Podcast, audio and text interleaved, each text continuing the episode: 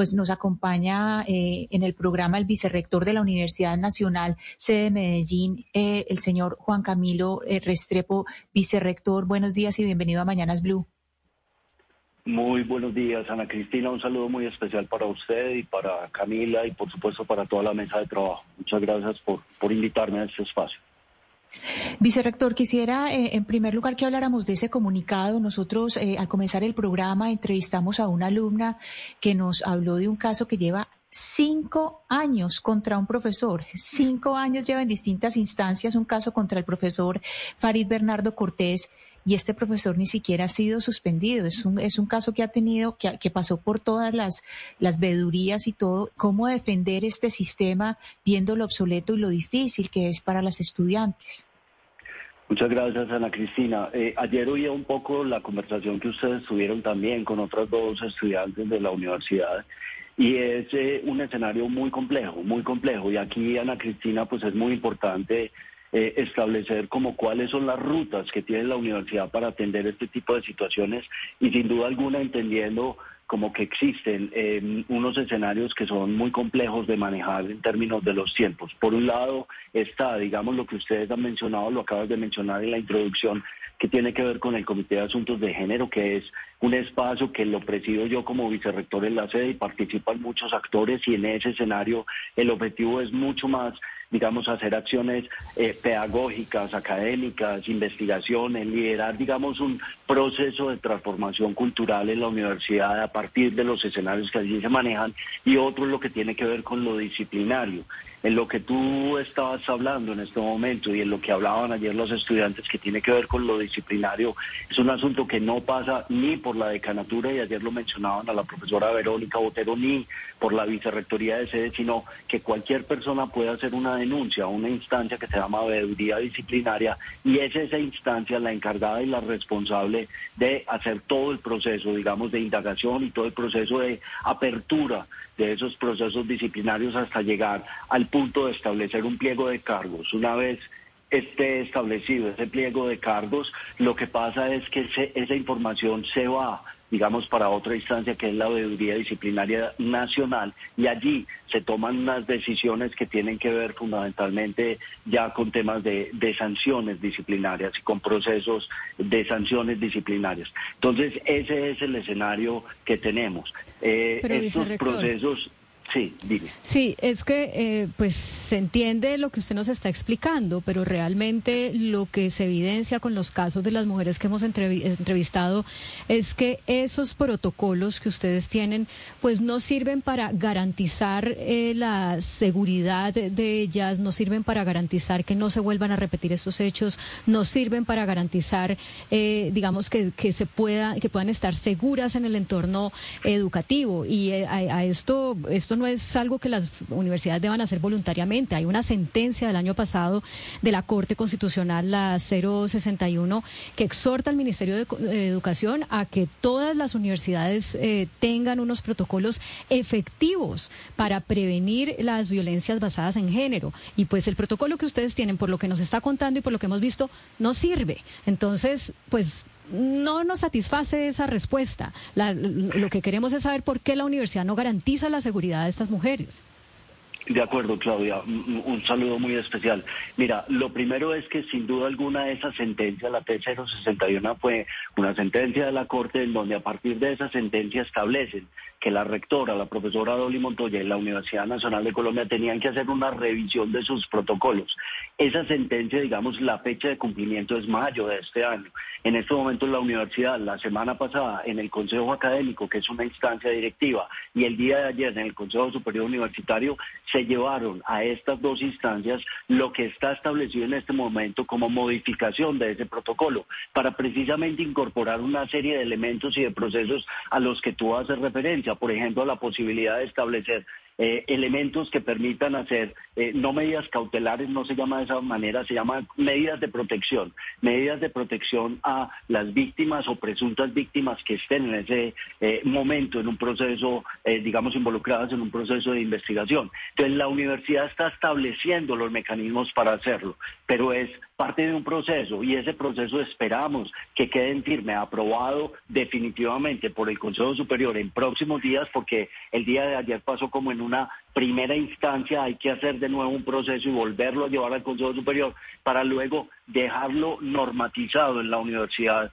por parte del Consejo Superior Universitario que permite dar cumplimiento con esa sentencia establecida por la norma. Lo que ha tenido la universidad es una construcción que lleva más de 15 años tratando de establecer unos mecanismos. Tenemos, ustedes lo mencionaban, el Observatorio de Asuntos de Género, tenemos un protocolo que muchísimas universidades no lo tienen, pero nosotros tenemos, obviamente, frente a profesores, como es el caso de lo que han manifestado en estos días, eh, que son funcionarios públicos, tenemos que garantizar un debido proceso. Ustedes lo saben muy bien.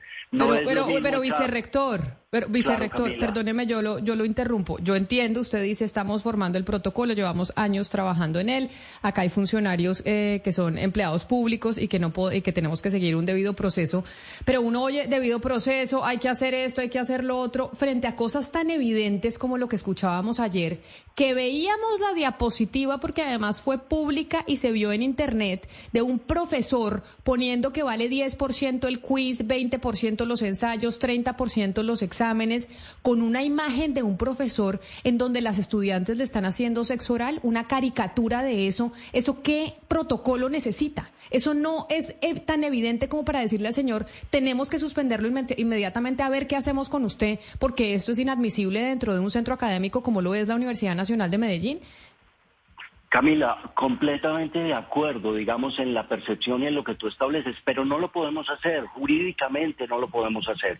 Y no lo podemos hacer si tú estableces una medida cautelar por una diapositiva, inmediatamente te lo tumban, te lo tumban jurídicamente. Y la universidad no puede sacar un profesor o suspenderlo, sino a través de una medida cautelar. Y además, perdón que también lo mencione, esa medida cautelar solo la puede establecer la veeduría disciplinaria. no lo puedo hacer yo, ni lo puede hacer la veeduría.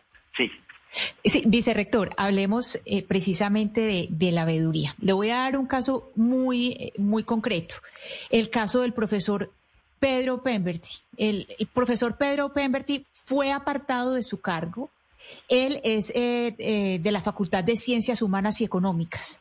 Me dicen, a él lo apartaron de su cargo porque hubo respuesta de esta veeduría. Entonces uno entiende, ahí fue el proceso regular. Pero entonces cuando, pues lo que llaman ustedes el proceso regular o, el conducto regular que se debe seguir. Y por eso lo apartaron y por eso ya no está con, los, con, con las alumnas. Pero la pregunta es, muchas personas, y no es una ni dos, muchas personas desde ayer nos han dicho, al profesor Osvaldo Ordóñez Cardona Carmona, perdón, no lo tocan porque este señor le trae contratos a la universidad, contratos con EPM, contratos con mineras, etcétera. Hay procesos que se dilatan a propósito porque hay profesores intocables. ¿Qué se le puede responder a esos alumnos y a esas alumnas que están preguntando eso? Pues Ana Cristina, te corrijo varias cosas. Lo primero es que el profesor Pemberti nunca se ha separado de su cargo. El profesor Pemberti lo que se hizo fue decirle que podía dictar sus cursos de manera virtual, aún después de la pandemia, que el profesor Pemberti le pudimos montar otros cursos paralelos para que si los estudiantes querían ver clase con otro profesor y no con él lo pudieran hacer, pero el profesor Pemberti no está separado del cargo, no lo ha estado y no hay una sanción en firme con él por el mismo, por las mismas situaciones. Y lo del profesor eh, eh, Ordóñez, digamos en términos de que es una vaca sagrada y que trae mucho dinero, pero es que estamos hablando, perdón, de la Universidad Nacional, aquí el 70% de los profesores, y me incluyo, tenemos formación doctoral y ese 70% trae muchísimos recursos a la universidad, o sea que ese no es un argumento válido. El profesor Ordóñez puede traer qué sé yo, X cantidad de dinero y eso no es relevante frente a procesos como estos. O sea, ese no es un argumento. El profesor Ordóñez pudiera, sí, adelante. Vicerrector, eh, yo sé que usted eh, se ha remitido, incluso nos ha dicho, si lo llegamos a sacar o a tener una decisión disciplinaria, después nos demandan, después la universidad pierde, etcétera. Pero yo quiero hacerle una invitación a la reflexión. Este tipo de cosas que suceden eh, y que evidencian la necesidad de hacer cambios culturales de una manera estructural requieren valentía, no requieren ese apego a las a unas normativas que no fueron hechas para la dimensión de las problemáticas. Entonces, más bien, esto es una invitación a que ustedes como Universidad Nacional, siendo una institución tan prestante en la sociedad y teniendo ya tantos casos, porque no son uno ni dos, son muchos casos de acoso sexual, pues hagan más uso de la valentía que del miedo a que puedan perder una demanda, porque es que si son ustedes los que lideran, ustedes tienen decanos de derecho en diferentes eh, facultades del país, ustedes tienen excelentes profesionales en esa materia, yo no creo que van a perder una demanda, creo que pueden sentar un gran precedente de cómo hay que reevaluar esos protocolos que no sirven, rectores, que no nos sirve la respuesta, no nos sirve que nos digan eh, que los protocolos, porque lo que estamos viendo son mujeres que están siendo puestas en riesgo todos los días. ¿Por qué no hacen mejor uso de la valentía? Claudia, estoy, digamos, eh, completamente de acuerdo con lo que planteas. Nosotros hacemos e intentamos hacer un proceso de acompañamiento, pero tenemos una normatividad que es muy rígida. Nosotros tenemos una normatividad que no nos permite tomar ese tipo de decisiones de una manera tan fácil. Por ejemplo, yo te lo estaba diciendo ahorita, yo no puedo suspender a ninguno de los profesores que ustedes mencionaron. No lo puedo hacer, no tengo la competencia para hacerlo. La única instancia que podría tomar una decisión de esas es la veeduría disciplinaria y tiene que tener unas condiciones muy fuertes para poder tomar, digamos, ese tipo de acciones. Si no lo hace realmente es porque no pero lo entonces, puede hacer. Eh, pero entonces, entonces usted lo que nos está diciendo, vicerrector, es que los profesores eh, pues tienen patente de corso para hacer lo que quieran. O sea, con esto que usted nos dice, con esta confesión de que no se puede hacer absolutamente nada y de que esta comisión disciplinaria tiene que tener unas cosas pues importantísimas para poder eh, tomar una decisión pues vamos a seguir teniendo profesores que hagan lo que, discúlpeme el, lenguaje que voy a utilizar, lo que se les da la gana, sin que no tengan ningún tipo de control por parte de la institución.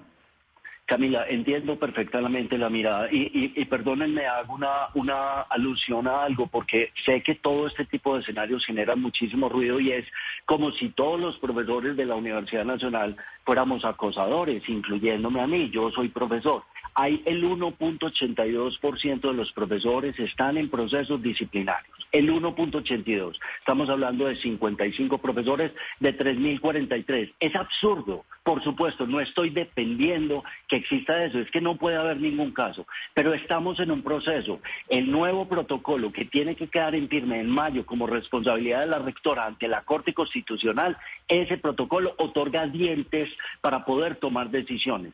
Otorga mecanismos para tomar decisiones inmediatas. Por ejemplo, tomar decisiones de mientras el proceso disciplinario está en curso, la universidad pueda o hacer suspensiones o hacer separaciones o hacer mecanismos distintos, y yo no lo conozco a fondo porque está en proceso de discusión, mecanismos para poder tomar esas decisiones administrativas. Me refiero a eso. Nosotros tenemos un ejercicio juicioso que viene desde hace un año frente a estos protocolos para poder resolver una situación que es muy crítica y que no puede pasar hoy en día en este país ni en ningún lado, ni en la Universidad Nacional de Colombia, ni en ninguna universidad, porque somos precisamente unos espacios que deberían ser absolutamente seguros. Claro, y por eso, precisamente porque son una universidad pública y porque es la universidad pública más grande del país, por eso se pregunta uno por qué estos eh, protocolos que tienen no están de acuerdo con la Convención de Berendo Pará, por qué no están de acuerdo con la Convención de CEDAW, es decir, eh, donde está toda, todos los parámetros de eliminación de, de, violencias de género. Uno se pregunta por el papel vicerrector del Comité de Asuntos de Género, porque se supone que eso debe estar integrado por feministas, por mujeres que conocen, personas que conocen, que tienen, eh, tienen todo el conocimiento de esta serie de acuerdos internacionales y que permiten elaborar, estos protocolos. ¿Cómo es posible que el protocolo que usted nos está diciendo y que van a cambiar afortunadamente en mayo y que ojalá toda esta discusión esté sirviendo, cómo es posible que no haya servido? Ana Cristina, pero el Comité de Asuntos de Género y el Observatorio de Asuntos de Género no son instancias disciplinarias. Y allí están los expertos más importantes del país y hay profesores y hay feministas, como tú lo decías, que son miembros de la comunidad universitaria. Pero eso es una ruta. La otra ruta es la disciplinaria. Lo que se pretende hacer por el Comité de Asuntos de Género o el Observatorio es construir políticas para esa transformación cultural, es hacer reflexiones académicas, es hacer investigaciones, no establecer los mecanismos, eh, digamos, disciplinarios. Ahora, en el protocolo que se está evaluando, digamos que tenemos que dar cumplimiento muy rápidamente, que hace parte de ese proceso disciplinario, le consultaron a los comités de asunto de género y al observatorio y nosotros hicimos algunas sugerencias frente a ello, pero son dos rutas distintas y eso es muy importante para mí que quede claro, porque yo soy el responsable del comité de asuntos de género de la sede de Medellín porque soy quien lo preside. Y allí manejamos todos estos escenarios, incluyendo discusiones de cómo generar esa transformación cultural en la universidad y abolir completamente estas, eh, digamos, discusiones que no tendrían el más mínimo sentido, de, eh, abolir, digamos, ese tipo de violencias que no tienen el más mínimo sentido. Pero el otro lado es lo disciplinar que no pasa por esta vía, no pasa por esta ruta. Cualquier persona denuncia y se va por otro lado inmediatamente. Yo no conozco, por ejemplo, ni de los procesos que ustedes han mencionado. Yo no sé en qué va el proceso de los profesores que ustedes han dicho. ¿Por qué razón? Porque no puedo incidir y generar una, un vicio que cualquier abogado diga, el vicerrector, que es el responsable de la planta de la sede de Medellín de la Universidad Nacional, sabe de esta situación y entonces va a generar un, un, un, vicio, digamos, a un debido proceso. Yo no voy a correr ese riesgo. Yo no me entero absolutamente nada de esos procesos. Vicerrector eh, Restrepo, agradeciéndole enormemente pues que haya aceptado esta, esta llamada, que se haya conectado con nosotros, eh, no solo a través de audio, sino también a través de video. Quizá una última pregunta, y es, ¿qué le respondemos a las víctimas, a estas que han denunciado y que, y que reciben esta respuesta? ¿Qué, les decimos? ¿Qué, qué, va a pasar? ¿Que cuándo eh, realmente va a haber una solución? ¿O que por ahora pues toca esperar a ver qué pasa con el protocolo? Camila, no, digamos que la ruta, el protocolo es otro escenario distinto, se está modificando, pero existe un protocolo en este momento, que es el que puede ser muy ineficiente, como ustedes mismos lo han señalado. Entonces, ¿qué digo yo, Camila? Yo, la invitación que hacemos permanentemente es a que denuncien todo el tiempo y si hay otro tipo de intimidaciones, si hay otro tipo de agresiones o otro tipo de situaciones, como lo he oído que lo han expresado acá, hay otras instancias por fuera de la universidad que son la Fiscalía o la Procuraduría para que pongan esas denuncias. Entonces mi invitación siempre lo he hecho es, por favor, no dejen de denunciar, porque si bien es cierto, hay unos tiempos que pueden ser muy largos, como evidentemente lo están señalando, pues los procesos están allí caminando y esperamos que la universidad pueda tener todos los mecanismos para tomar las decisiones que tenga que tomar al respecto. Eso sería como lo que te diría Camilo. Pues es el vicerrector de la Universidad Nacional en la sede Antioquia, vicerrector Juan Camilo Restrepo. Gracias por estar con nosotros y como le decía, por poner la cara. Nosotros vamos a seguir eh, pues pendientes de lo que pase dentro de la universidad, porque ayer tuvimos una, hoy tenemos otra y nos siguen llegando más denuncias de lo que pasa dentro del centro académico y que poca respuesta han recibido de parte de las directivas de la, de la institución. Mil gracias y feliz día. Muchísimas gracias a usted, Camila, a Claudia y a Ana Cristina. Un placer estar aquí con ustedes. Un abrazo.